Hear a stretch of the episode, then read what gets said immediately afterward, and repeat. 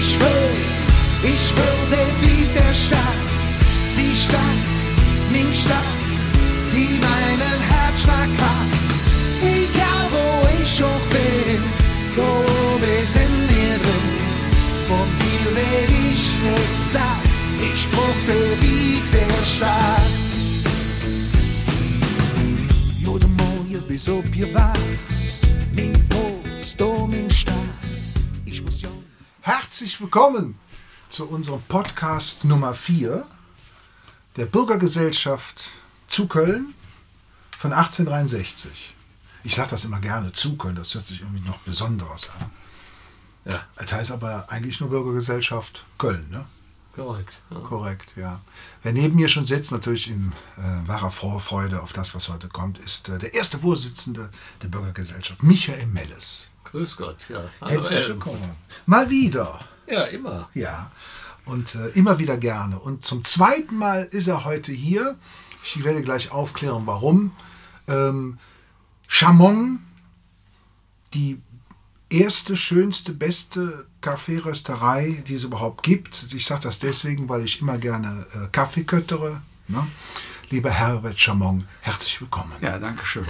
Ja, warum das zweite Mal? Wir haben uns schon mal getroffen. Wir haben einen wunderbaren Talk miteinander gehabt, einen schönen Podcast. Und dann habe ich ein, äh, ein, ein Ding gemacht, man soll niemals ein System löschen, ohne vorher zu sichern. Und äh, da wurde das Alfort.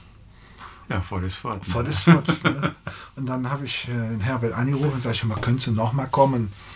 Und äh, da meine Frau äh, lecker Kuchen gemacht hat, hat er gesagt, komm ich. Und hat den richtigen Kaffee dabei gehabt. Den durften wir jetzt schon testen. Also von daher, herzlich willkommen euch da draußen und hier bei uns unterm Dach. Lieber Herbert, es geht dir gut, wie ich sehe. Ja, vielen Dank. Ne? Ihr seht aber auch gut aus. Also wirklich äh, blü- blühende Leben. Ja, Ja, das ist äh, uns angeboren. ja, ja genau. ne? Das liegt bei, bei den Kölnern im Blut. Ne? Genau. Ja, uns kriegt, kriegt keiner klein und auch nicht kaputt. Ja, und wir kleben am Leben. Ne? Ja, genau. Chamon ist so ein typisch kölscher Name. So wie Schmitz, wie Meier ne? und Schneider. Ne? Ähm, der Ursprung, wo alles mit anfing, hat ja nicht mit Kaffee angefangen, sondern mit Schrott. Ja, also so nicht. Ne? Bei mir persönlich. Ja. Mir- Also es ist so, ähm, mein Vater, in Köln geboren, in, in Köln-Ehrenfeld, in der Marienstraße, der hat in Köln Kaffeerösten gelernt bei einem Herrn Lülsdorf, Anfang der 30er Jahre. Und ähm, nach dem Krieg so war er arbeitslos, hat, war kriegsversehrt, ihm fehlte eine Kniescheibe und hat dann so Gelegenheitsarbeiten gemacht und hat dann seinen alten Chef wieder getroffen, den Herrn Lülsdorf. Und er hat ihm gesagt, Josef, was machst du? Und er hat gesagt, ich bin arbeitslos. Und dann hat der Herr Lülsdorf gesagt, Josef, wenn du mir ein Ladenlokal in Köln-Ehrenfeld findest, dann mach ich ein Kaffeegeschäft rein. Okay. Und ähm, mein, mein Vater, der hatte zwei Brüder und äh, zwei Schwestern. Ja. Und einer von diesen Brüdern, ähm, der eine, der, der war der Clemens, der ist vor zwei Jahren, erst, der ist vor zwei Jahren gestorben, der war Jahrgang 1917. Und der andere war Zahnarzt.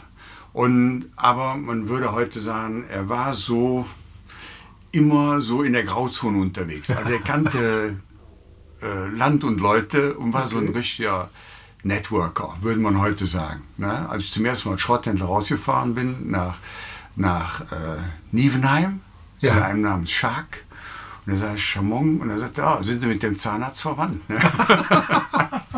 ja, jedenfalls, der hat also ein Ladenlokal auf Fenderstraße 500, äh, 549 gefunden. Und äh, dann hat der Lülzow das ähm, erfüllt und hat dann da ein Ladenlokal reingemacht. Und mein Vater hat dann 1959 meinem Vater übergeben. Und er hat sich dann eine, Ras- eine Röstmaschine gekauft und hat dann da, äh, seitdem wird auf der Fenderstraße äh, geröstet. 541 übrigens, nicht 49, 541. Und meine ersten vier Jahre, meine Lebensvier Jahre, habe ich auf der Fenderstraße verbracht. Ne? Ja. Und dann bin ich äh, 1980 in den Schrotthandel gekommen und habe dann äh, hab mich im Jahr 2000 selbstständig gemacht und habe im Jahr 2008 das Kaffeegeschäft, weil inzwischen meinem Bruder übergeben worden war, Ja. ihm abgekauft Und dann hatte ich einen, einen internationalen Schrotthandel. Ich habe Millionen Tonnen Schrott aus Russland geholt. Und ja, Aber warte mal, also das ist jetzt nicht so ein Schrotthandel, dass ich jetzt, ich habe mein erstes Auto war äh, ein Käfer äh, mit 34 PS. Ja. Da war noch richtig äh, ein Auto halt, ne? nicht nur so Plastik. viel. Ich hatte erst ja. 26 Ja, PS. oh, da war ich aber schon weit vorne. Und da bin ich so in, in, in Ehrenfeld hinten rum an die Schrottplätze gefahren und habe mir dann Außenspiegel, der mir irgendeiner äh, abgefahren hat, geholt. Das ist jetzt aber nicht der Schrotthandel, den ich meine. ne? Nee, ich habe schon ähm, gehandelt, also von St. Petersburg. Ich habe angefangen, also erst so einen sogenannten Etagenhändler in Köln und dann auf einem Schrott Platz, äh, bei einem Platzhändler in Viersen und dann in Thionville in Frankreich und dann ähm, bei so einem internationalen Konzern in Zug in der Schweiz. Wow. Und ähm, dann für, dann habe ich mich selbstständig gemacht im Jahr 2000. Dann habe ich äh, zusammengearbeitet mit dem größten amerikanischen privaten Schrotthändler, Hugo Neu, Hugo Neu Schnitzer. Äh, der war in New York auf der Fifth Avenue und in, ähm, in Portland, Oregon. Und 95 bin ich erstmal, oder 94 bin ich zum ersten Mal nach Russland geflogen und habe Schrott gekauft. Und dann, äh, ja, dann habe ich Millionen Tonnen Schrott verschifft. Also die kleinste Einheit war 2500 Tonnen ein Schiff. Das größte, was ich gemacht waren 50.000 Tonnen ein Schiff mit Schrott. Ja. Und dann habe ich äh, das erste Schiff, das erste große Schiff mit 10.000 Tonnen nach, Schi nach ähm, Spanien gemacht von St. Petersburg. Das erste Schiff überhaupt mit 25.000 Tonnen von St. Petersburg nach Amerika, das war die Victory. Und dann ähm, das erste große Schiff in die Türkei mit 35.000 Tonnen. So, und dann nach Italien. Wahnsinn. Aber so hat sich das dann entwickelt. Ne? So, Globetrotter dank Schrott. ja, also Und in, in Moskau auch Schrott gehandelt. In Moskau habe ich Schrott gekauft bei Norilsk Nickel von Sibirien, also von Wow. oben von Norilsk Schiffe nach Spanien. Ne? Also waren so die das erste Schiff von, von Sibirien, äh, das hat äh, äh, ich glaube zwei Monate gedauert, bis das verladen war. Und das ist dann rausgegangen als Ersatzteile. also brauchte Ersatzteile. Ne? Weil Schrottausfuhr das 1995 war noch nicht so richtig en vogue. Okay. Ne? So, und dann ist das als Gebrauch, haben die Russen das als gebrauchte Ersatzteile ähm, deklariert. Und dann kam das in Flissingen an und dann war das Schiff, die 12.000 Tonnen, die da drauf waren, da war 50 Prozent davon war zu groß. Ne? Dann wurde das aber irgendwie behandelt, wo ich gesagt, da müssen wir uns Ein irgendwie bisschen einigen kleiner machen. war, war nett. Ne? So, ja. Und dann war mal ein Schiff in, in, äh, in Norilsk, das hat auf einem Eisblock gesessen. Also der Jelisee, der da, dieser Fluss, der da ist, also man steht am Ufer und man sieht kaum das andere Ufer. Das sind also so eine Art Fluss, ne? das ist so eine Art Ja. Fluss. Ne? Und ähm, der hat eine Tiefe von ungefähr 12 Metern. Also wie Saint-Malo zum Beispiel. Ne? Also dann, äh, wenn die Schneeschmelze ist, dann geht, dann werden alle Kräne oder wurden damals alle Kräne auf so einem Schienensystem aus dem Hafen gefahren. Und das waren alles äh, Tagkraftkräne aus der DDR. Ne? Die wurden aus dem Hafen gefahren. Dann kam das Wasser. Und, ähm, ja, und im Winter haben wir den Schrott verschlagen und dann hing das Schiff im Eis und wurde, hing auf einem Eisblock. Ne, musste dann freigesprengt werden. Also, und die Kranfahrer, die hatten als einziges Vorschutzmittel oder als Währung hatten die Wodka. Ne? Also, ne? Ne? Dann bin ich da bei dem Hafendirektor drin gewesen habe ich gedacht, der Mann hat eine Pelzmütze auf, aber das war dem seine normale Frisur. Han hieß der. Ne? Ja, und dieses Norilsk das, äh, ist äh, nachgebaut worden in der Stalinzeit. Also das hat auch eine, eine dunkle Seite. Also die Stadt ist der Stadt St. Petersburg architektonisch nachgebaut worden. Ja. Und ähm, äh, aufgebaut wurde dann von Strafgefangenen, von politischen Strafgefangenen. Und da ist auch ein Friedhof mit, äh, mit Polen, wo die also sehr viele polnische, ähm, ja, von 1939 aus dem Anfang des, Er- des ja. Zweiten Weltkriegs haben die dann die Kriegsgefangenen da oben eingesetzt und praktisch Vernichtung durch Arbeit. Okay. Ja. Und dann stehe ich dann oben auf diesem, ist so ein Riesenberg und dann steht man da und dann guckt man unten, unten auf das Tal und in dem Tal ist die Stadt und auf der linken Seite ist ein riesen Staudamm, also so ein Erddamm, so wie hier, jetzt hier bei Arpstadt. Ne? so. ja. Und, und dahinter, also denk mal, ein Erdbeben oder sonst was, da ist die ganze Stadt weg. Ne? Also, Wahnsinn. war schon beeindruckend. Ne? Was war der Grund, aus dem Stahlhandel nachher sich zu verabschieden? Ähm, ja, das war einfach so. Das war äh, die Verträge hier im Inland, die liefen aus letztes Jahr im April. Und ähm, der Grund, aus Russland wegzugehen, war einfach die Sanktionen. Ne? Also die Russen verloren ihre Finanzierung und ähm, und damit war das, äh, war das Geschäft im Prinzip nicht mehr finanzierbar. Also man muss ja nicht 10 Millionen, das reicht ja dann nicht. Man muss so 120, 130 Millionen Dollar für, um so, so ein Geschäft zu betreiben. Ne? Und die Amerikaner hatten das. Und die Amerikaner hatten sich dann 2008 verabschiedet und dann habe ich zwei Jahre mit einem Libanesen gemacht, der in Beirut und in Paris und in Cap Tip sitzt. Auch eine Erfahrung. Ne? ne? Was bist du vom Beruf? Libanese. Liba- Was ja. machst du? Ja, ich bin Libanese. Was heißt das? Ja, ich kann alles. Ne? Also, Ne, so, Ja. und dann merkst du auch, so, so Ja heißt nicht Ja und Nein ist nicht Nein und vielleicht das Ja nichts. Ne? Ja. So, und das Wort Betrug kennen die auch offensichtlich nicht im Arabischen. Ne? So, also, also das war eine Erfahrung, die brauche ich nochmal. Ne?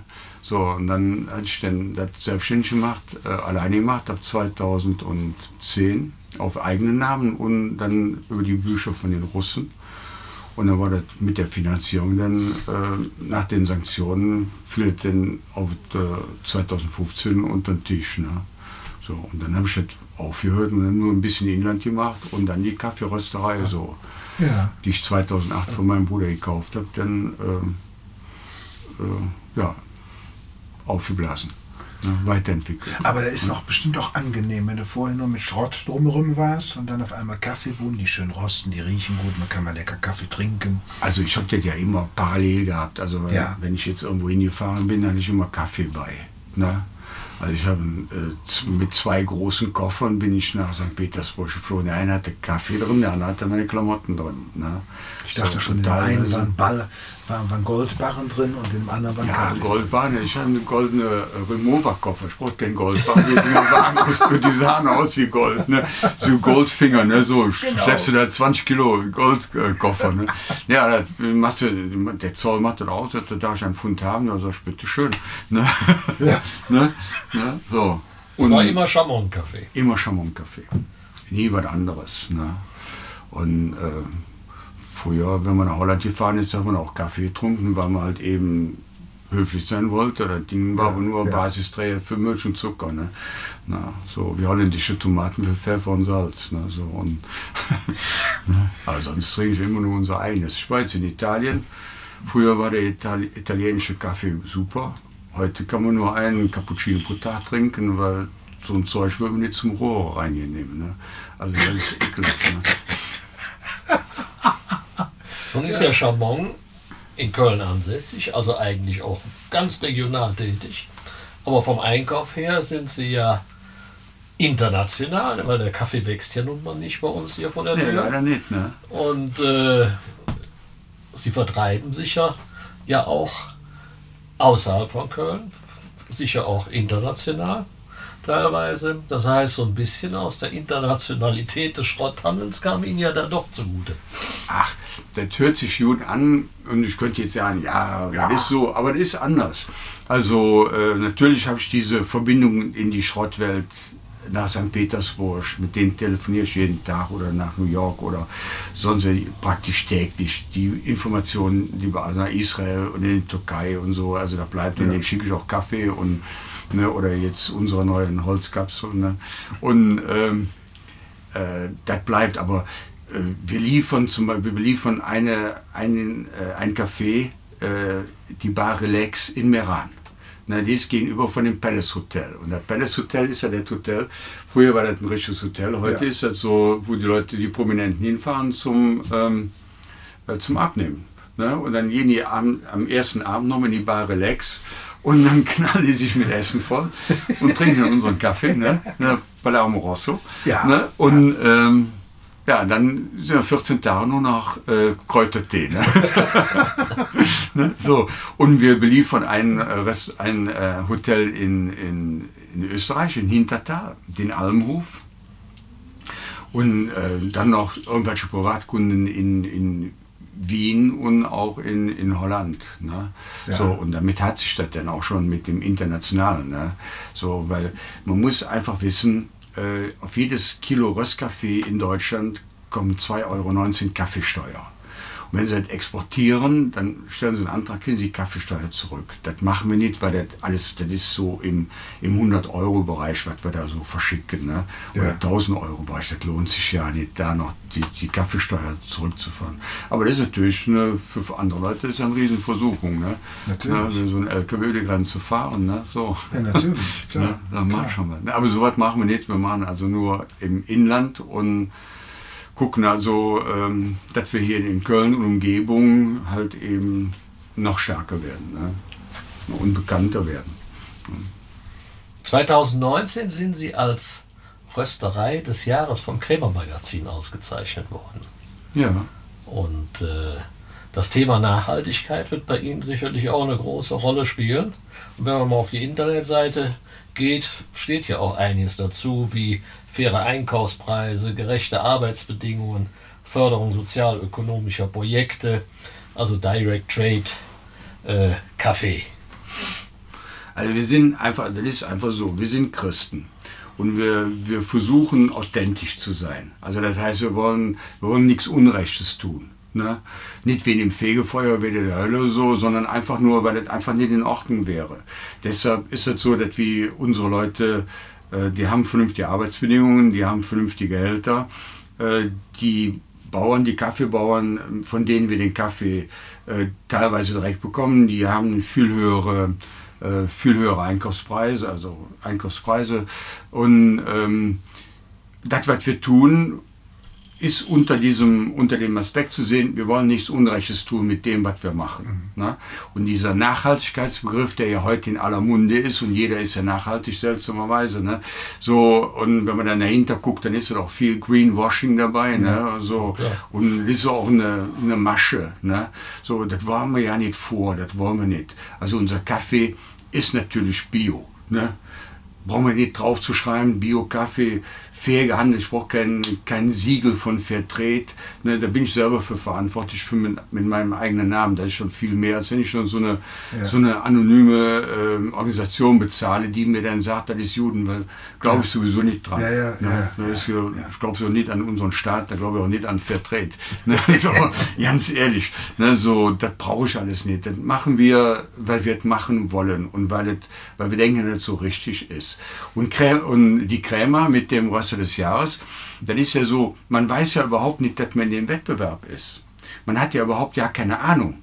Die haben uns angerufen Anfang Juni 2019 und haben gesagt, wir haben euch ausgewählt, ihr seid der Röster des Jahres 2019. Ja. Und dann haben wir uns gefreut und wussten ja nicht, wie wir da dran gekommen sind. Ne? So, und dann sind die zu uns in die Rösterei gekommen, um halt eben äh, die Urkunde zu überreichen. Dann haben die, dann standen wir auf denen ihrer Shortlist schon seit drei, vier, fünf Jahren. Ne? Ja. Also wir waren immer in dem engeren Kreis gewesen, um den Röster des Jahres zu bekommen. Und die haben dann immer anonym Kaffee gekauft, online Ja. und haben dann teilweise auch angerufen und gesagt, der Kaffee wäre nix. Oder äh, wäre nicht angekommen. Oder, ne? So. Und dann auch wurde dann bewertet, wie denn mit dem Kunden umgegangen wird. Ja, ne? ja. So. Und dann äh, waren wir halt eben authentisch. Ne? Ja. Ja. So, und dann wurden wir Röst- also Röster des Jahres 2019 und haben uns gefreut und haben gesagt, boah, super. Ne? Das ist eine tolle Sache. Was mir super gefällt, ist, man kann in den Laden reingehen und man kann genau sehen, wie geröstet wird. Ja, und wir haben ein total transparentes Ja. Geschäft. Also man, man sieht den Rohkaffee hinten in den Säcken liegen. Ja. Man sieht äh, vorne, wie geröstet wird. Man sieht, dass wir kein Wasser dazufügen, dass wir nichts anderes da rein äh, Ja. mischen, sondern der Kaffee kommt aus, der, aus dem Sack äh, in die Tonne, die Tonne auf die Waage, dann werden 20 Kilo oder 18 Kilo, je nachdem wie die Charge ist, abgewogen. Dann kommt er nach vorne, dann wird der geröstet, dann sieht man, wie der Kaffee dann vorne fertig Kaffee steht, geht dann hinten zum Ausgasen und geht dann durch den Entsteiner. Also man hat keine Ja. äh, Steine oder Schrauben oder sonst noch was da drin sind. Ne? So, und dann geht der vorne in die, in die Schütten. Und wenn wir zum, zum Beispiel Kaffee abpacken für die Rewe, dann wird der an dem Tag der Bestellung erst abgepackt. Also der Kaffee, der abgepackt okay. ist, der ist höchstens 24 Stunden alt. Ne? Also komplett frisch. Ja. Also wir rösten auch nur, was wir, äh, was wir verkaufen. Also wir rösten nichts auf Vorrat. Also wir haben natürlich einen, einen Puffer von einem Tag, aber wir haben nicht jetzt äh, abgepackt da hinten 300 Kilo liegen. Ne? Überhaupt nicht, sondern nur das, was halt eben an dem Tag bestellt wird, wird am gleichen Tag oder am nächsten Tag dann abgepackt. Ne? Das heißt also, das ist schon der Unterschied, wenn ich jetzt durch die Supermarktregale gehe und sehe da die ganzen, ohne Namen zu nennen, Favoriten. Ne? Und äh, das ist halt ein anders hergestellter Kaffee. Ja, ist, erstmal ist er Trommel geröstet. Das heißt, er wird lange Zeit geröstet bei niedriger Temperatur. Das hat schon einen Unterschied zu dem Industrierösten. Ja. Also, was wir in 12 bis 18 Minuten machen, macht ein Industrieröster in 1 bis 2 Minuten. Na, dieses Industrierösten ist im Prinzip erfunden worden in der DDR. Na? DDR hat zwei Sachen, äh, die den, in der Kaffeewelt. Das erste ist also dieses, Industrie, dieses Industrierösten und der zweite ist der Kaffee aus Vietnam. Und, äh, also zum Industrierösten ist es so, äh, die Russen sind ja traditionelle Teetrinker. Die Finnen waren ja nicht zum Ostblock, das, die sind, das sind Kaffeetrinker, aber die waren ja eben nur assoziiert. Und die DDR waren, Kaffee, waren Kaffeetrinker. Ja. Und die DDR hatte ein Problem mit Devisen. Ne? Kaffee wird auf Devisenbasis gehandelt und die hatten die eben wenig. Dann haben die Bartergeschäfte gemacht, also Kalaschnikows aus Suhl Klar. gegen Kaffee aus Äthiopien oder äh, in Angola. Landwirts landwirtschaftliche Maschinen gegen Kaffee. Und das hat nie so richtig funktioniert.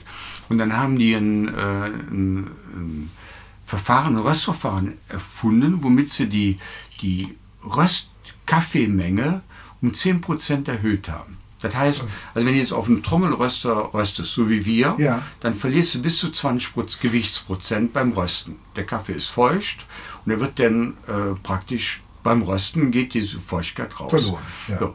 Und bei diesem Industrierösten ist das dann so, das geht ein, zwei Minuten, knallen die das dann durch.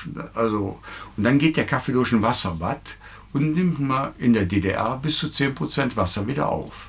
Ne, damit haben die ihre, ihre Kaffeemenge natürlich, dann, ihre Kaffeemenge um 10% erhöht. Ne? Klar. Hier sind, glaube ich, 4-5% ist äh, zulässig. Ne?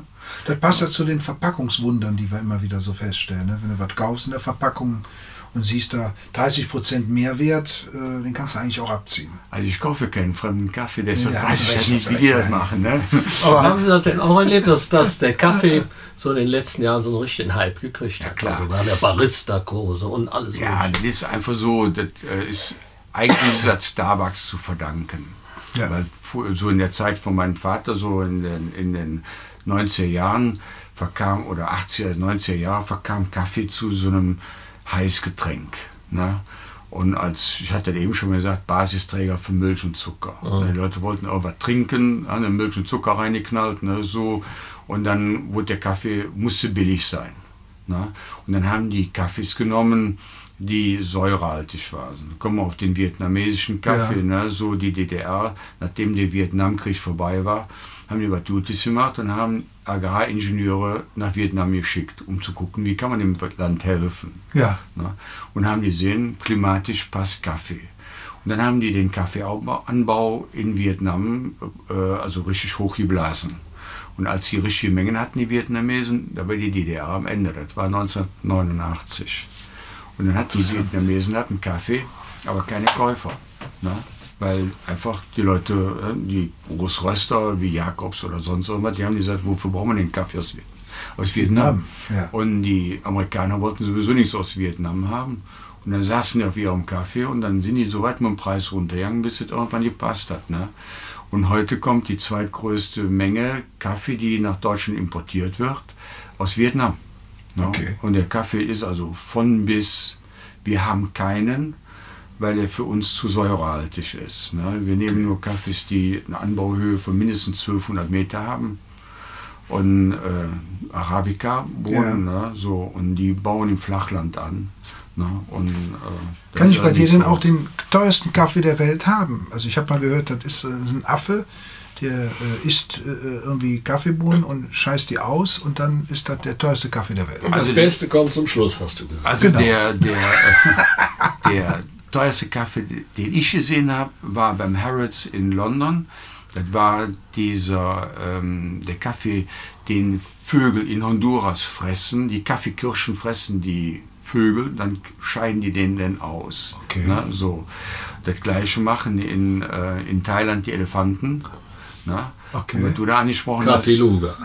Kapiluga. Nee, Kopilugak ist. Lugak, das ist aus Indonesien, das sind Schleichkatzen, die diesen, diese Kaffeekirschen fressen und dann ausscheiden. Ja. Aber es gibt, es gibt, mehr Kaffee, es gibt wahrscheinlich mehr Kaffee- Kopilugak, als es äh, Katzen gibt. Ne? Und es gibt dann auch so äh, Käfighaltungen und so was. Wir hatten den mal gehabt, den Kaffee, und, aber das, den haben wir gekauft bei Interamerican, die uns dann gesagt haben, keine Käfighalte, freilaufende Katzen. Aber trotzdem kacken die das doch aus. Ja, ja, so. Und die, wenn, du dir, wenn du die Schleichkatzen mal anguckst im Internet, die Ja. sehen aus wie Ratten. Ne? Ja, also, ja. das ist auch eine Marketinggeschichte. Und die Leute, die ihn trinken, die sagen dann, boah, super, das ist ein ganz weicher Kaffee. Ja. Aber ehrlicherweise kannst du den von normalem Java also kaum unterscheiden. Ne? Also, Also schnicki geschmacklich. Ne? Ja. Das ist auch so eine Sache, weißt du, überhaupt Kaffee. Ähm, die Industriekaffees schmecken bei 90 Grad alle un ungefähr gleich. Ja. So, und du schmeckst, äh, äh, Kaffee besteht ja zu 98 Prozent aus Wasser. Ja. so, und wenn er in Köln hartes Wasser hat, äh, dann ist es so, dieses harte Wasser, das nimmt dem Kaffee die Spitzen, ne, aber macht einen guten Kaffee. Ja. Äh, Kalk ist ein Geschmacksträger wie Fett beim Fleisch. Ne? Ja, stimmt. Und äh, im Süden und in Berlin, da haben sie weiches Wasser. Und dann siehst du, warum der, ne, Ja. der Seehofer so aussieht, wie er aussieht. Und Ja. du merkst, die trinkt der Dusche, glaube ich. So. Ne, also, Also man kann die Menschen man kann den des Leuten Kaffee angucken, genau. erkennen. Ne? Das ist schön. Man weiß ja, ne? Ja. ungesund ernähren ist teuer. Ne? Ja. Kostet dein Leben. Sie bieten auch Kaffeekurse an.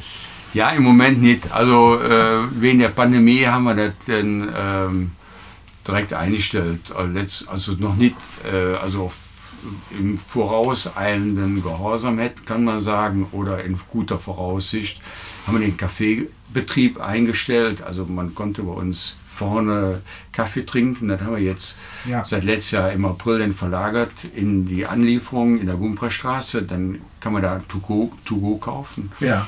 Weil wir dürfen nur zwei Personen äh, bedienen zur gleichen Zeit und das passt ja nicht, wenn dann vorne noch 15 Leute sitzen, das geht nicht. Ne? Und ähm, die Kaffeekurse ist genau das Gleiche. Ne? Also äh, bei uns sind alle geimpft, ne? Ja. aber das heißt ja nichts. Ne? Die können ja trotzdem Viren tragen und aus dem Grunde, um die Leute und auch die Konsumenten zu schützen, haben wir dann gesagt, wir machen, wir verzichten auf diese Barista-Kurse. Ne? Ja. und warten also das Ende der Pandemie ab und wir haben jetzt unsere Schulungsrollen vollkommen neu gemacht. Ne? So, aber ähm, im Moment bieten wir da nichts an, ne? sondern nur für die Cafés, die jetzt äh, unseren Kaffee haben. Wenn die Leute ausgebildet haben wollen, dann schicken wir entweder einen da raus, der die Kurse vor Ort macht, oder die kommen dann zu uns, zu zwei oder drei, und dann bekommen die dann bei uns das Aufschäumen der Milch und Kaffee richtig kochen und so was äh, gelernt. Aber die Barista-Kurse leider nicht. Ne? Tja, wir warten das Ende der Pandemie ab, ja. Ja. Oder wir gewöhnen uns dran. Ne?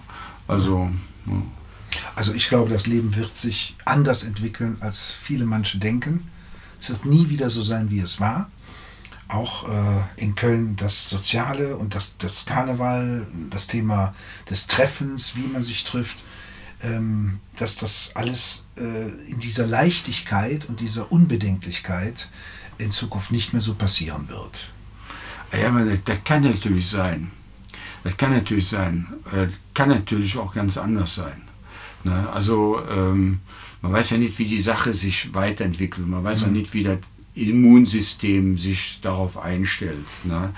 Und also dieses äh, das, Problem, ich glaube auch, dass das Leben sich ändern wird, aber ich glaube le leider, ähm, es wird undemokratischer werden. Also ich sehe das nicht so vom gesundheitlichen Aspekt, sondern ich sehe es also mehr so vom gesellschaftlichen Aspekt.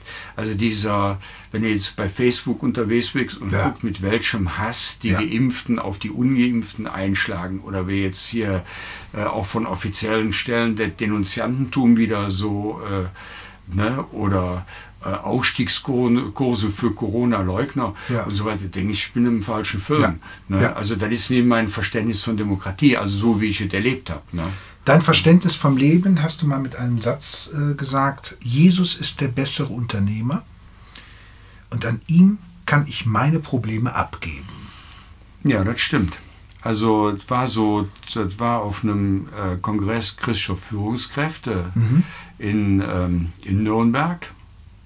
Da war ich eingeladen und war, äh, saß oben auf dem Podium und vor, mir- vor mir saß eine Frau, die hatte 21 Pflegekinder in Berlin. Wow. Also äh, durchgeworden. War, eine, war fand ich eine, eine also und dann kam ich als, als Schrotthändler ne, und Kaffeeröster und habe gedacht, was kannst du gegen so eine Frau denn überhaupt ne, so äh, ins Feld führen? Ja. Aber das ist auch äh, dieses ähm, Glauben ist natürlich so, also ich bin ja kein Heiliger, ich bin ja Mensch. Ich habe auch meine Geschichten ne, oder meine Geschichte. Ne, so. Aber ich bin darauf gekommen, dass wir, dass, also ähm, der Glaube an Jesus Christus und dadurch an den dreieinigen Gott mir ähm, Stabilität gibt. Ja. Ne? Also Anker Ja. und Fundament gibt und dadurch auch meine Perspektive sich ändert. Und das ist nicht so, so, ein, so eine Sache vom äh, Saulus zum Paulus, als ich irgendwo vom Pferd hier äh, geschlagen worden bin, und dann bin ich, sind mir die Augen geöffnet worden, bei ihm ja geschlossen, dann später Ja, ja, geöffnet. ja. Das ist so ein, äh, so ein dynamischer Prozess gewesen. Ne? Ja. Na, also wo ich an einem gewissen Punkt habe ich festgestellt, wenn du so weitermachst, gehst äh, den Berg ab, also mit allem. Ne? Unter anderem ist dann auch das Projekt Ehrencafé entstanden. Ja, Ehrencafé ist eine Sache, das ist nicht bei uns rausgekommen, sondern kam von der Caritas. Ja. Die Caritas hatte diese Idee, dass, ähm, äh, dass die Leute kommen und ähm, bei uns zwei Kaffee denn zwei oder Ja. zwei Cappuccino bestellen, einen für sich und einen dann für jemanden, für einen Bedürftigen. Ja. Und das hatten die bezeichnet als Ehrencafé und haben dann, wollten damit Senioren, die Ja. kein Geld mehr haben, Ja. wollten die dann äh, im Prinzip äh, aus den Häusern raus haben, dass die wieder auf die Straße kommen und dann halt eben als Punkt haben, äh, Rösterei Chamon oder, oder andere Cafés in Ehrenfeld, die dann da mitgemacht haben. Ja. Aber das war dieses, äh, war ein Fehlschlag, weil Okay.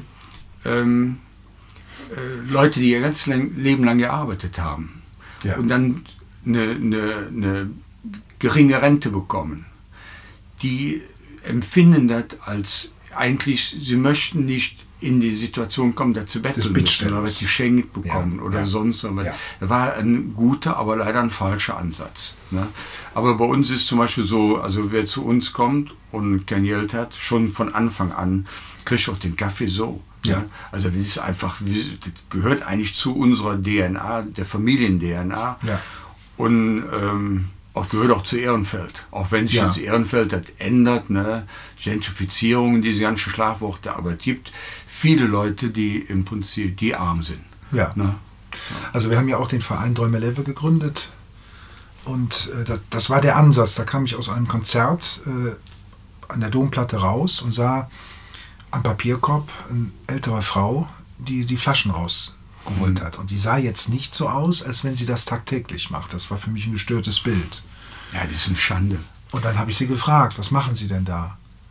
Und dann hat sie gesagt, ich habe keine richtige Rente und ich muss mir darüber mein Zubrot verdienen für Essen und Trinken. Da war ich so geschockt ähm, und das begegnet uns ja immer mehr und mehr, dass die Altersarmut ja immer schlimmer wird und immer prägnanter und ausgeprägter bei uns sich Ja, stattfindet. ich muss auch sagen, weißt du, die ganze, diese ganzen äh, Renten und Pensionen, Ja. das fällt ja schon mal komplett auseinander. Und wenn ich diese Sonntagsreden höre, Ja. von Leuten, die also ähm, 5.000, 6.000 Euro Pension im Monat netto überwiesen bekommen. Ja. Und die waren in ihrem Leben eigentlich zu doof, eine Tüte Milch zu kaufen. Ja. Wenn, und, und praktisch nach vier Jahren Bundestag oder fünf Jahren Bundestag haben die einen Anspruch, da staunst du nur. Und Ja. wenn du dann auch siehst, ähm, wie so, äh, wie hier Aufsichtsratsposten oder Vorstandsposten oder so, wie die denn vergeben werden, mit welchen Rentenansprüchen die denn reingehen. Zum Ja. Beispiel so eine, äh, hier so ein WDR-Intendant oder Intendantin, ne? so mit welchen, welche Rückstellungen die gebaut haben. Ja. Äh, für den ihre Rente, Rentenansprüche Ja. oder Pensionsansprüche. Und dann sieht man auf der, anderen Leute, auf der anderen Seite Leute, die 30, 40 Jahre einbezahlt haben und die dann 1300 Euro da rauskriegen Genau. oder 800 Euro rauskriegen. Das ist einfach nicht in Ordnung.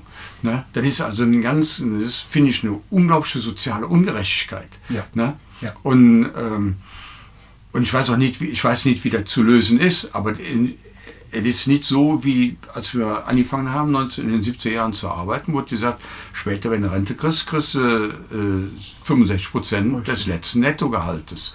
Das ist aber ein Irrtum. Das war ein Irrtum. ne? Das hatte der Herr Blüm auch gesagt, die Rente ist sicher. Ja, ja, klar. Für ihn auf jeden Fall. Für ihn auf jeden Fall, genau. So, und das ist aber, eine, das ist aber wirklich eine, eine, wirklich eine, also wirklich eine schreiende Ungerechtigkeit. Ja, aber das ist ja ein Thema, was überall so ist. Also die Schere arm-reich geht ja fast überall auseinander. Nicht nur bei den Renten, sondern es geht um Mieten, die sich in Innenstädten kaum noch einer leisten kann. Es geht um äh, Häuser und Eigentumswohnungen, die von Auswärtigen gekauft werden als Zweitwohnsitz, äh, aber eigentlich nur zur Geldanlage. Also es ist ja ein, ein Fass eigentlich ohne Boden. Also die, die soziale Ungerechtigkeit zeigt sich ja an vielen, vielen Punkten. Das Problem ist äh, A, die Gier und B, die Scheinheiligkeit. Also Ehrenfeld ist ja, ich war bei dem Arndt Glocke auf dem grünen Sofa in den hängenden Gärten. Und dann sprachen die auch über die Mieten. Ja. Also, ne? Aber was die total vergessen, sind die Nebenkosten.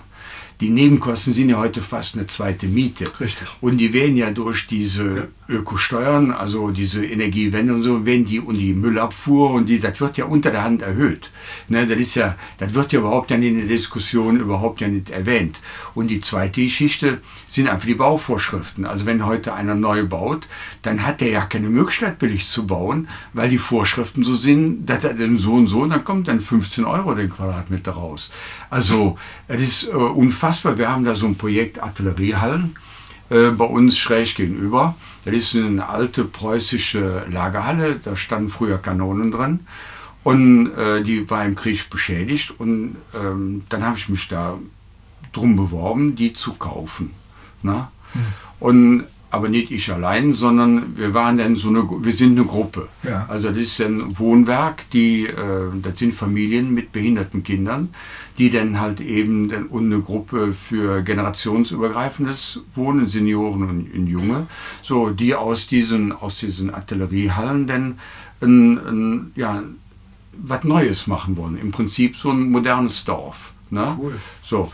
Und dann äh, haben wir es hingekriegt, dass also ähm, die Bezirksvertretung parteiübergreifend gesagt haben, ja, äh, 99 Jahre Erbpacht. Weil damit fällt das für die Investoren schon mal runter. Ne? Und, und dann kommt natürlich der Opernneubau. Wie viel soll der kosten? 750 Millionen.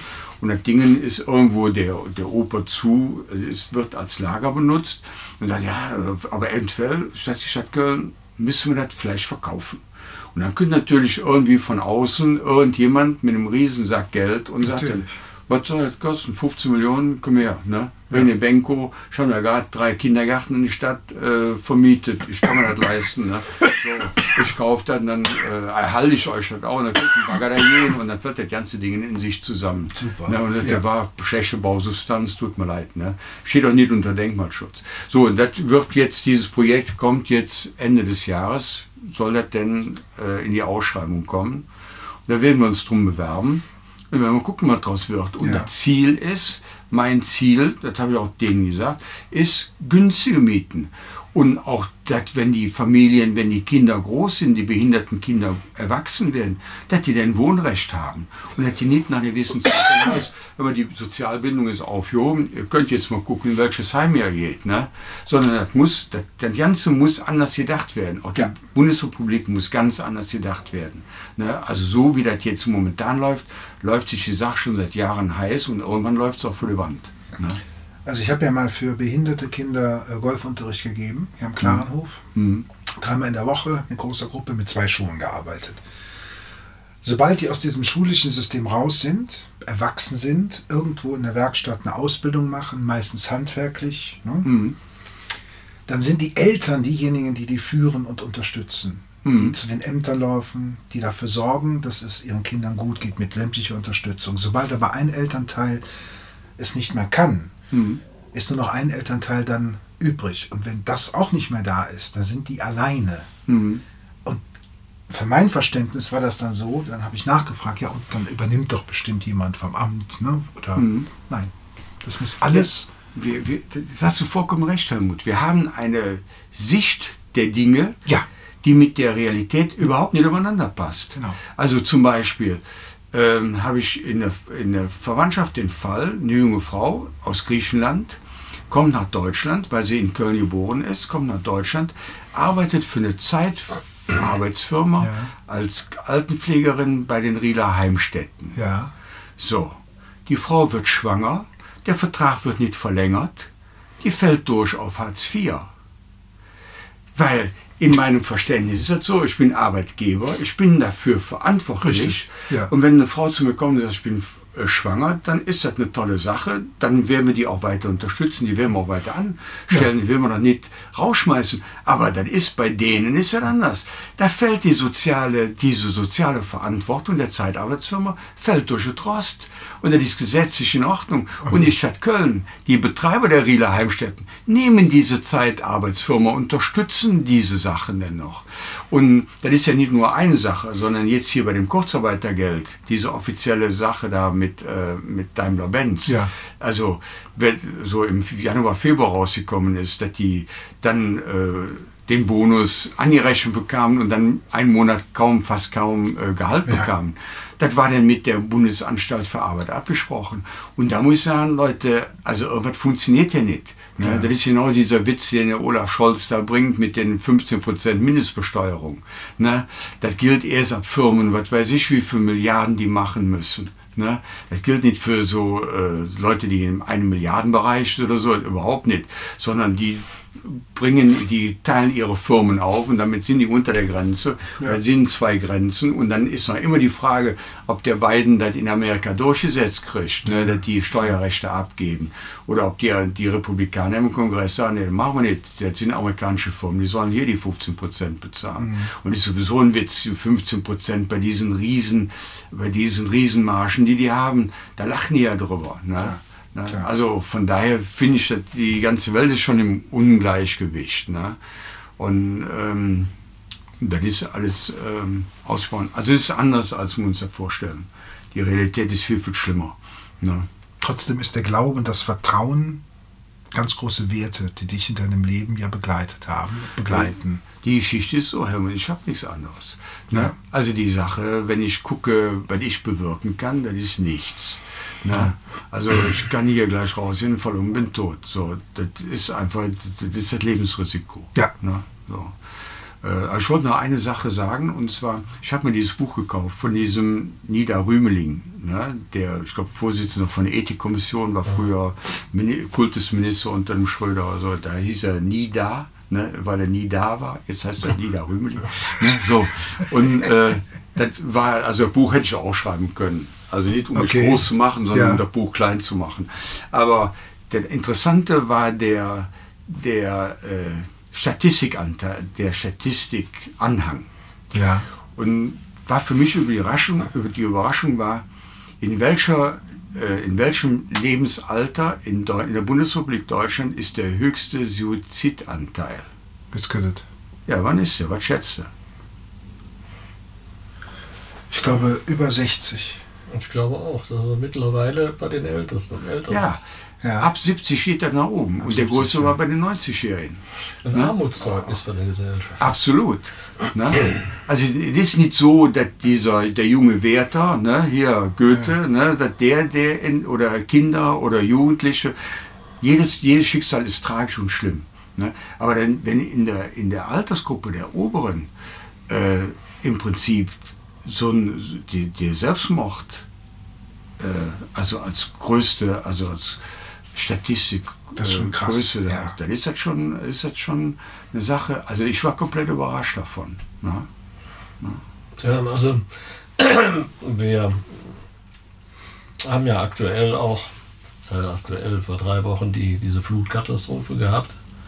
Und äh, auch der Helmut war letzte Woche mit mir im, im Ahrtal unterwegs. Wir sind also seit eigentlich seit Tag 1 mit der Bürgergesellschaft im Ahrtal und helfen da, wo wir helfen können. Das tun wir auch eigentlich. Warum tun wir das eigentlich? Ich habe da auch äh, hier mit meinen Freunden gesprochen und habe gesagt, warum fahren wir da überhaupt hin? Es kostet uns Zeit, es kostet uns Geld, wir verdienen, wir können unseren Job in der Zeit nicht machen, wir kommen total dreckig nach Hause. Wir tun das ja eigentlich auch aus unserer christlichen Überzeugung, aus der Nächstenliebe, weil wir eigentlich meinen, man muss den Leuten helfen, weil die haben nichts mehr. Und wer einmal jetzt durch das Ahrtal gefahren ist und sieht, was da wirklich ich habe nie einen Krieg erlebt, aber so muss es nach dem Krieg ausgesehen haben. Und äh, da ist eigentlich auch, da, dass wir ältere Leute haben, die eigentlich nach ihrem Berufsleben sich jetzt auf ein schönes Rentenalter freuen, die auf einmal nichts mehr haben. Also da möchte ich auch nicht wissen, was noch in den nächsten Jahren auf die zukommt. Ich habe gestern mit einer Dame telefoniert, wo wir letzte Woche waren, den Keller mit ausgeräumt und gesäubert haben. Die sagte mir, ja, die Versicherung war da. Wir können auch jetzt mit Fachfirmen anfangen, wenn wir welche kriegen. Naja. Und die nächsten anderthalb Jahre werden wir aber nicht mehr in unsere Wohnung zurückkommen. Also das wird auch eine Geschichte, die noch lange, lange, lange äh, dauern wird. Absolut. Die Sache ist ja so, ich meine, man kann die Dimension, die kann man sich ja ehrlicherweise nicht vorstellen. Ne? Also so vorstellen, was das für einen bedeutet, wenn die ganzen Erinnerungen weg sind. Wenn du plötzlich da stehst und hast kein Geld mehr, aber du hast auch keine, keine Erinnerungen mehr. Deine, also deine Bilder, die du irgendwie gekauft hast oder äh, so. Familienalben, einfach weg. ne? weg, Einfach weg, nie mehr wiederzufinden. Oder, also das ist ja, für mich ist das irgendwie so ein Streifen von 40 Kilometer Breite und 300 Kilometer Länge, der so wie ein Haken dann so durchgeht und dann auch zeigt, äh, wie verletzlich das ganze System an sich ist. Ja. Ne? Also wie, wie das alle so auf Kante, wie das Ganze auf Kante genäht ist. Ne?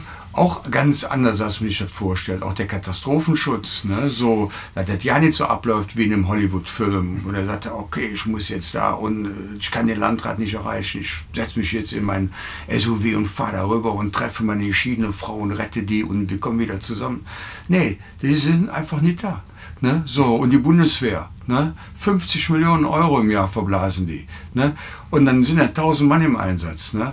Und wenn man dann so sieht, dieses, äh, die Solidarität unter den Menschen, so was ihr jetzt gemacht habt, Ja. ne? oder der THW, das sind ja Ehrenamte, oder die Feuer, Freiwillige Feuerwehr und so. Aber da ihr habt offensichtlich auch ja keine Pläne und wie sowas. Ne? So, und ähm, Nur weil ich es gesehen habe. Bonner Feuerwehr hat erstmal jetzt jeden Tag geholfen in der Krise. Bonn Richtung Bad Neuenahr, Ahrweiler, da zu helfen.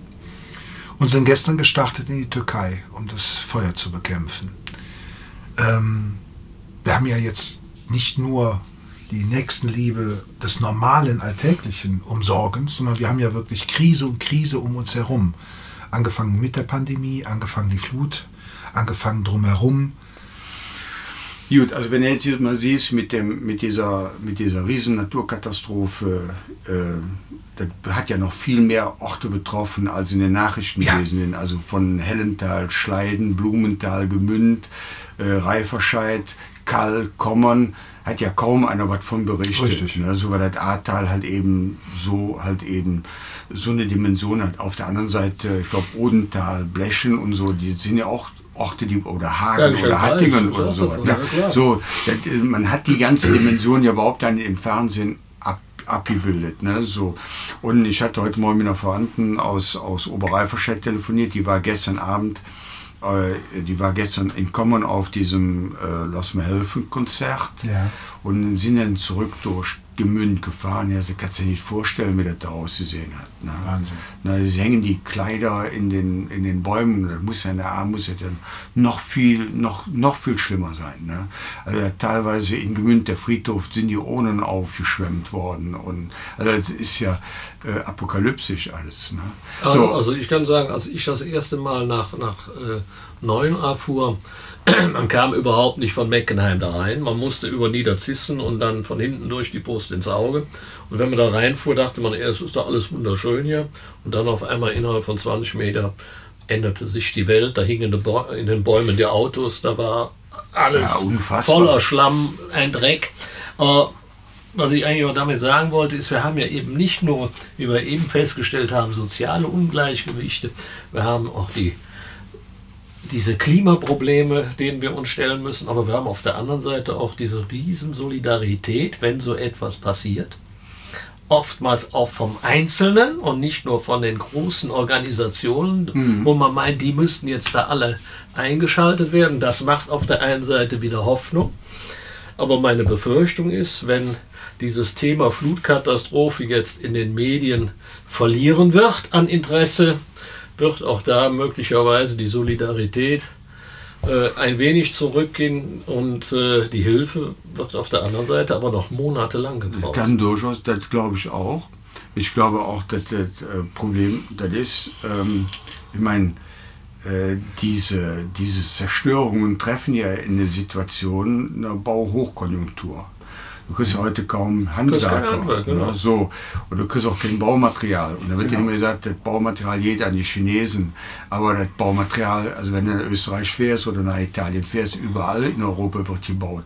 Weil diese Milliarden aus der EU da reingepumpt Richtig, worden genau, sind. ja. Und dann bauen die nicht irgendwie energetisch, habe ich selber gesehen, dann bauen die Luxus, äh, Luxus-Eigentumswohnungen oder René Benzo in Bozen oder in Innsbruck oder sonst irgendwo. So Großinvestoren, die da mit, mit Geld reinschlagen.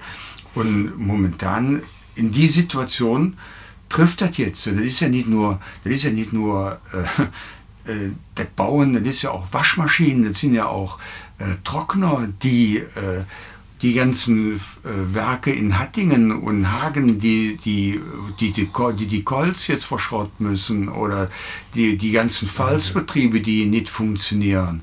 Oder Automobilzulieferer da in Bad, äh, Ja. in Bad Münstereifel, die da meterlang, Meter tief unter Wasser waren und die jetzt ja nicht wissen, äh, werden sie jetzt von den Automobilfirmen in, in Regress genommen, weil die müssen ja auch, die sind, die haben ja keine höhere Gewalt in diesem Punkt, ne, sondern in ihren Verträgen sind ja die Knebel. Und dann die Chips, die nicht aus China kommen Ja. und diese ganzen Sachen. Äh, und dann äh, kommt ja auch der Containermarkt dazu. Und die steigenden Roh Rohstoffpreise, jetzt zum Beispiel Rohkaffee geht, ist, hat sich fast verdoppelt der Preis. Echt? Wir merken das, ja klar. Und dann meint man denn zum Beispiel Containerfrachten, dass die jetzt nach oben gehen, das hätte mit irgendwas zu tun. Nee, das hat damit zu tun, dass der Markt aufgekauft worden ist, dass es nur noch zwei Anbieter gibt und die sich dann, oder drei Anbieter, die sich den Markt dann aufteilen. Die sagen dann, okay, wir machen jetzt die Preise und die haben die Containerfrachten verdoppelt oder verdreifacht.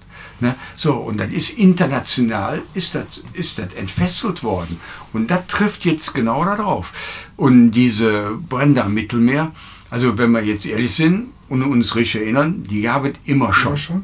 Die haben auch immer schon die, die Brände in Kalifornien, gab immer schon die Brände in Griechenland und die waren teilweise wenn wir uns richtig erinnern, hatten die damals mit dem Klimawandel nichts zu tun, sondern mit Grundstückspekulation. Ja. Ne? Und die Brände in, in der Türkei. Also wenn der Erdogan sechs Flugzeuge für sich privat hat oder andere sagten zwölf und kein eines Löschflugzeug und das dann als Propaganda darstellt, aber wirklich die 20 Maschinen, die da sind, da sind so und so viel aus Kroatien, so Kroatien, so und so viel aus Frankreich und so und so viel aus der Ukraine und aus Russland. Und er selber hat sie nicht, muss ich sagen, Leute, Katastrophenschutz ist auch Ländersache. Ja. Ne? Da Ja, müsst ihr auch mal drauf gucken. Und wenn man jetzt, das ist eine Naturkatastrophe. Wenn man aber hört, dass zum Beispiel bei einem Giftanschlag in Bayern gibt es wohl einen Koffer, der, um das zu analysieren, ne? Da ist der Koffer in München und der Schlüssel dafür, der ist in Nürnberg. Und das haben genau zwei Mann. ne? So.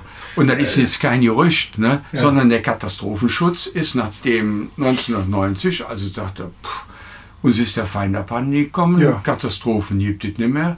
Das äh, Amt für Katastrophenschutz war im Prinzip für den Verteidigungsfall. Die ganzen Sirenen sind abgebaut worden. Genau. Wir haben gesagt, das gibt es nicht mehr. Das ist genau so, ähm, so, sagen wir mal, so dumm, wie wenn man in den, in den, in den Zoo geht und hält den, den Hand, die Hand in den Löwen und sagt, ich kenne dich aus dem Fernsehen. Ja. Ne? Und wundert sich dann, dass die Hand ab ist. Ne? Also äh, so staatliche Fürsorge hat man privatisiert und die staatlichen Aufgaben hat man einfach nicht mehr erfüllt. Ne? So, und dann ist nämlich auch eine, meines Erachtens ein Problem, was dahinter steckt. Ne? einzige Thematik, äh, die sich für mich so auch im, im Nachgang an unsere, unsere Veranstaltung im alten Pfandhaus äh, hatten mit Frank Schätzing, der ja auch ein Buch geschrieben hat, Was, wenn wir die Welt retten? Ne? Oder was, wenn wir einfach die Welt retten? Und er hat dann im Interview einige einfache Dinge gesagt, die man machen kann. Ist meine Frage jetzt eigentlich an uns zum Abschluss an diese Runde. Was können denn wir in unserem kleinen Kreis gemeinsam tun, damit wir die Welt etwas verbessern Ich kenne können? seine Antwort jetzt schon. Ja? Nee, Mehr. Kaffee trinken. Mehr Kaffee. Mehr Kaffee, also, mehr Kaffee trinken. Ne? Also so einfach ist es ja noch mal nicht. Ne? Das müsste dann schon heißen, mehr Chamon-Kaffee trinken. Ne? So. Ne? Also, nee. Also meine Frau hat in, ein Motto in die Ehe gebracht, das hieß, ein Stückchen Wüste grün machen. Also Wir können nur in dem Bereich, ähm, in unserem persönlichen Bereich, können wir was bewirken. Ne? Also wir können nicht, wir sind nicht für, die, für den Weltfrieden zuständig, sondern wir sind eigentlich dafür zuständig, unsere sozialen Beziehungen und unser soziales Leben ähm, Zu begrünen. zu, ja, zu begrünen. Insofern, dass man guckt, okay, äh, wie viel, was isst man? Ja. Ne, was tut man? Was tut man der Allgemeinheit? Was tut Ja. man sich selber? Wie, wie versorgt man die Familie?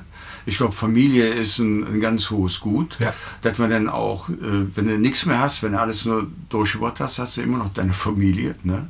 So, und dass man dann halt eben verantwortungsvoll, ich sag mal, mit der Schöpfung umgeht. Ja. Ne? Ja. Für mich war ein großes, äh, ein großes Aha-Erlebnis, da ich äh, vor Jahren im Domradio gehört, nach der Sinnflut. Ähm, da ist ja die Sache mit dem Regenbogen als Zeichen Bund Gottes. Ja. Gott macht ein Bündnis mit den Menschen Ja. und mit den Tieren, die auf der Arche sind. Ja. Und wenn man das so sieht, dann kann man eigentlich nicht für Massentierhaltung sein. Oder dann andersrum, Richtig. man muss dagegen sein, gegen Massentierhaltung. Und man muss dagegen sein, dass die Tiere im Prinzip äh, geschlachtet werden und dann teilweise weggeworfen werden. Ne? Oder anders verarbeitet werden. Man muss bewusster mit den ganzen Ja. Sachen umgehen. Ja. Ne? Man muss auch bewusster mit den, mit den Lebensmitteln umgehen. Und man muss sich auch klar machen, dass MHD nicht ein totaler Ver Verfallsdatum ist, sondern dass das eigentlich eine Erfindung der Industrie ist, um immer weiter zu Neue machen. Sachen zu Ne? produzieren, Immer genau. mehr Konsum, immer mehr. Und das Ja. ist einfach eine Sache, ähm, ähm, die, das ist eine freie Entscheidung von jedem Einzelnen. Und das kann man nicht von oben, meines Erachtens nicht von oben ähm, diktieren, sondern muss eine Bewusstseinsänderung bei den Menschen sein. Ja. Aber man sieht ja zum Beispiel beim Kaffee, Kaffee ist eine Geschichte, also unser Kaffee ist nicht nur exzellent, sondern er ist auch teuer. Ja. Ne? Aber er ist ja deshalb so teuer, weil der, Rohstoff teuer ist. Oder wenn ich in ein gutes Restaurant gehe, dann ist er zu teuer, nicht weil dieses drumherum so ist, sondern weil die einzelnen Zutaten eben Richtig. teuer sind. Genau. Und das macht das Gesamte. Und da muss eine neue Wertschätzung kommen. Und ich sehe das bei den jungen Leuten, die wir jetzt haben, und auch bei den Älteren, die, die kaufen, weil sie das Produkt wertschätzen, weil sie Respekt haben vor, dem, vor der Arbeit und Ja. vor, dem, vor dem, was dahinter steht. Und das ist überhaupt die Geschichte, Respekt. Ja. Ne? Für mich ist das Thema ähm, letzte Woche aufgekommen, Verpackung. Dann habe ich nur gesagt in die Runde, was wäre denn, wenn nur wir, wir waren so zehn Leute, gemeinsam einkaufen gehen und ganz demonstrativ die Verpackungen vor dem Einladen in den Wagen abmachen, beim Supermarkt in eine Ecke stellen und dann gehen und selber unsere Behälter dabei haben. Und wenn das alle machen würden, dann würde sich etwas ändern im Geiste der Verpackungsindustrie. Ja, aber wenn du, wenn du ganz ehrlich bist, also wenn du die Entwicklung dir anguckst, zuerst, äh, also in unserer Kindheit, Ja. gab es den Tante Emma Laden, Richtig? der gab es kaum Verpackung. Nein. Ne? So, und dann hattest du eine Tonne Also eine Blechtonne für ein Sechsfamilienhaus. Genau. Und das war voll und die Leute hatten ihren verbrannten das Papier in ihrem eigenen Kohleofen in der Küche. Ja. Ne? So, es gab keine Verpackung. Dann kam die Sache mit den Supermärkten und dann kam das, also das ist ja nicht so, äh, dass das so wie vom Planeten Mars über die Welt gestolpert, ist, sondern das war auch eine Frage, das konnte der Konsument wollte dazu haben, der wollte billig haben, das war Essen war, nu, war Ja. keine Sache von Genuss, sondern war einfach nur, okay, ich esse jetzt was, weil ich Langeweile habe. und die ne? Plastik, die kommt ja Und wieder Plastik in unser Essen dazu. zurück. Genau. Weißt du? Schön ins Meer rein. Genau, so wenn du das jetzt so, So. siehst, äh, die Plastiklast Ja. des Rheins Ja. im Vergleich zum Plastik, der Plastiklast zum Ganges oder zum Yangtze Kiang, Ja. da fällt sie aber den, auf den Rücken. Also wie wenig, immer noch zu viel, aber wie wenig in der, wie wenig der Rhein transportiert Ja. und welche Unmengen in der Yangtze Kiang oder der Ganges an Plastik äh, äh, transportiert jeden Tag. Und wenn du überlegst, dass die Chinesen im Jahr schon seit Jahren 1,5 Milliarden Tonnen Stahl her herstellen. 1,5 Milliarden. Die Deutschen produzieren 38 Millionen Stahl. Die Chinesen 1,5 Milliarden. Das heißt, sie müssen über 2 Milliarden Rohstoffe einsetzen, um auf die Menge zu kommen. Und die gehen jetzt hin, aus Klimaschutzgründen, deckeln die ihre Produktion und produzieren 63 Millionen nicht bei 1,5 Milliarden. Das ist ein Witz. Ne? Und wenn ich mir die Landkarte angucke, wo China ist, und die industrielle Entwicklung der letzten 20 Jahre in China. Ja. Und dann gucke ich mal Sibirien, wie die, die Permafrostböden auflösen. Ja. Da muss ich sagen, woran liegt das denn? Ja. Liegt das an der direkten Nachbarschaft? Ne? So, und diese komplexen Systeme, die sind überhaupt ja nicht, meines Erachtens überhaupt ja nicht richtig erforscht. Also durch die Pandemie ist ja die Industrieproduktion runtergegangen. Ja. Die privaten Fahrten sind ja reduziert worden letztendlich. Klar. Der Flugverkehr ist ja dramatisch Klar, runtergegangen. absolut. So, wo ist die Auswirkung auf das Klima? Na?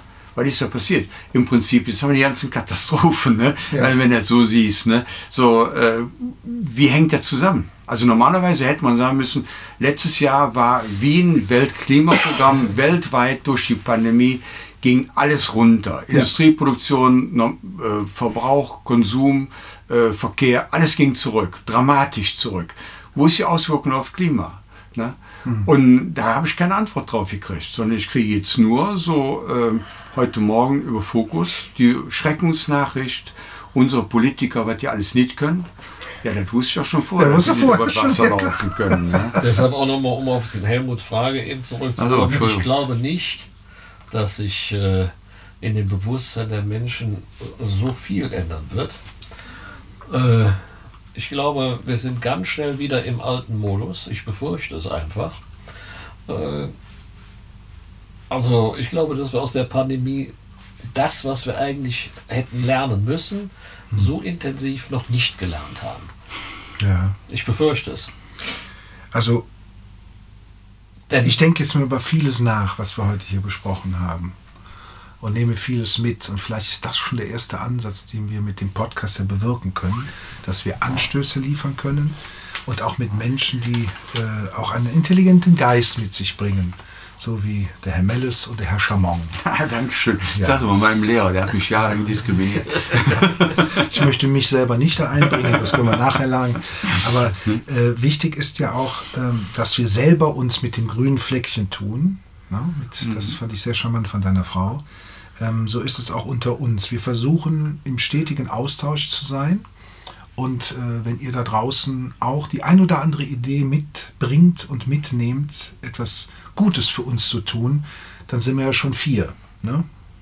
Wir drei und der oder die eine da draußen. Ja, und die 1000 Menschen, die übertreffen, sind schon 4000. So, ne? so ist das Na, Gesetz der großen Zahl. ähm, lieber Herbert, ich danke im Namen der Bürgergesellschaft und äh, in unser beidigem Namen dir fürs Kommen heute. Wünsche der Generation nach dir genauso viel Glück, wie du es gehabt hast. Und ich weiß, bei euch passiert nichts per Zufall. Na, das ist ja euer Spruch.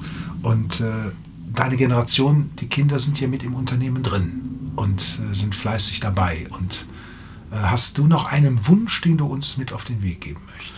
ein Wunsch für uns, äh, für uns alle ist, dass diese, diese äh, Befürchtung, die uns jeden Tag an die Wand gezeichnet wird, dass die alle nicht eintreffen, sondern dass Ja. es ganz anders ausgeht und viel positiver, als das momentan gedacht wird. Na? Die Welt sich weiterdreht und dass wir weiter äh, diesen Wohlstand, den wir erarbeitet haben, dass wir den äh, auch teilen und weitergeben, Weitergeben können, Ne? ja. Und uns ähm, und dass wir nicht in die Situation kommen, wie wir sie schon mal vor 80 Jahren hatten. Ne? Das kann man uns alle nur wünschen. Du noch einen Wunsch? Ja, ich bin wunschlos glücklich. Möchtest du gleich noch einen leckeren Chamon-Kaffee haben? Unbedingt. Wunderbar. Ihr Lieben da draußen, Ohren auf.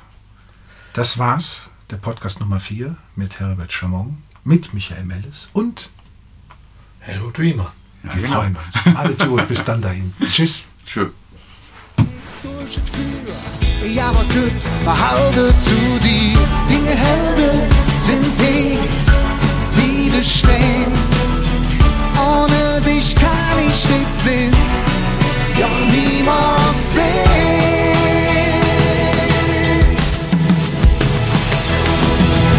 Ich will, ich will, ich will der Widerstand, die Stadt, die Stadt, die meinen Herzschlag hat.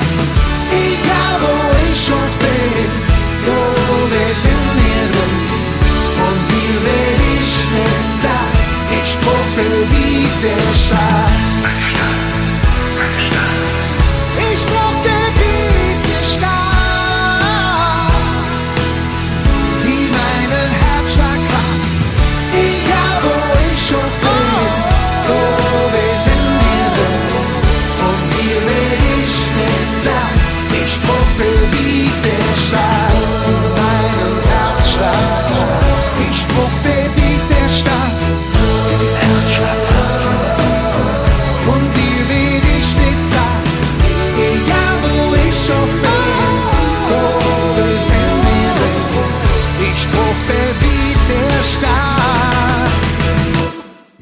Stadt.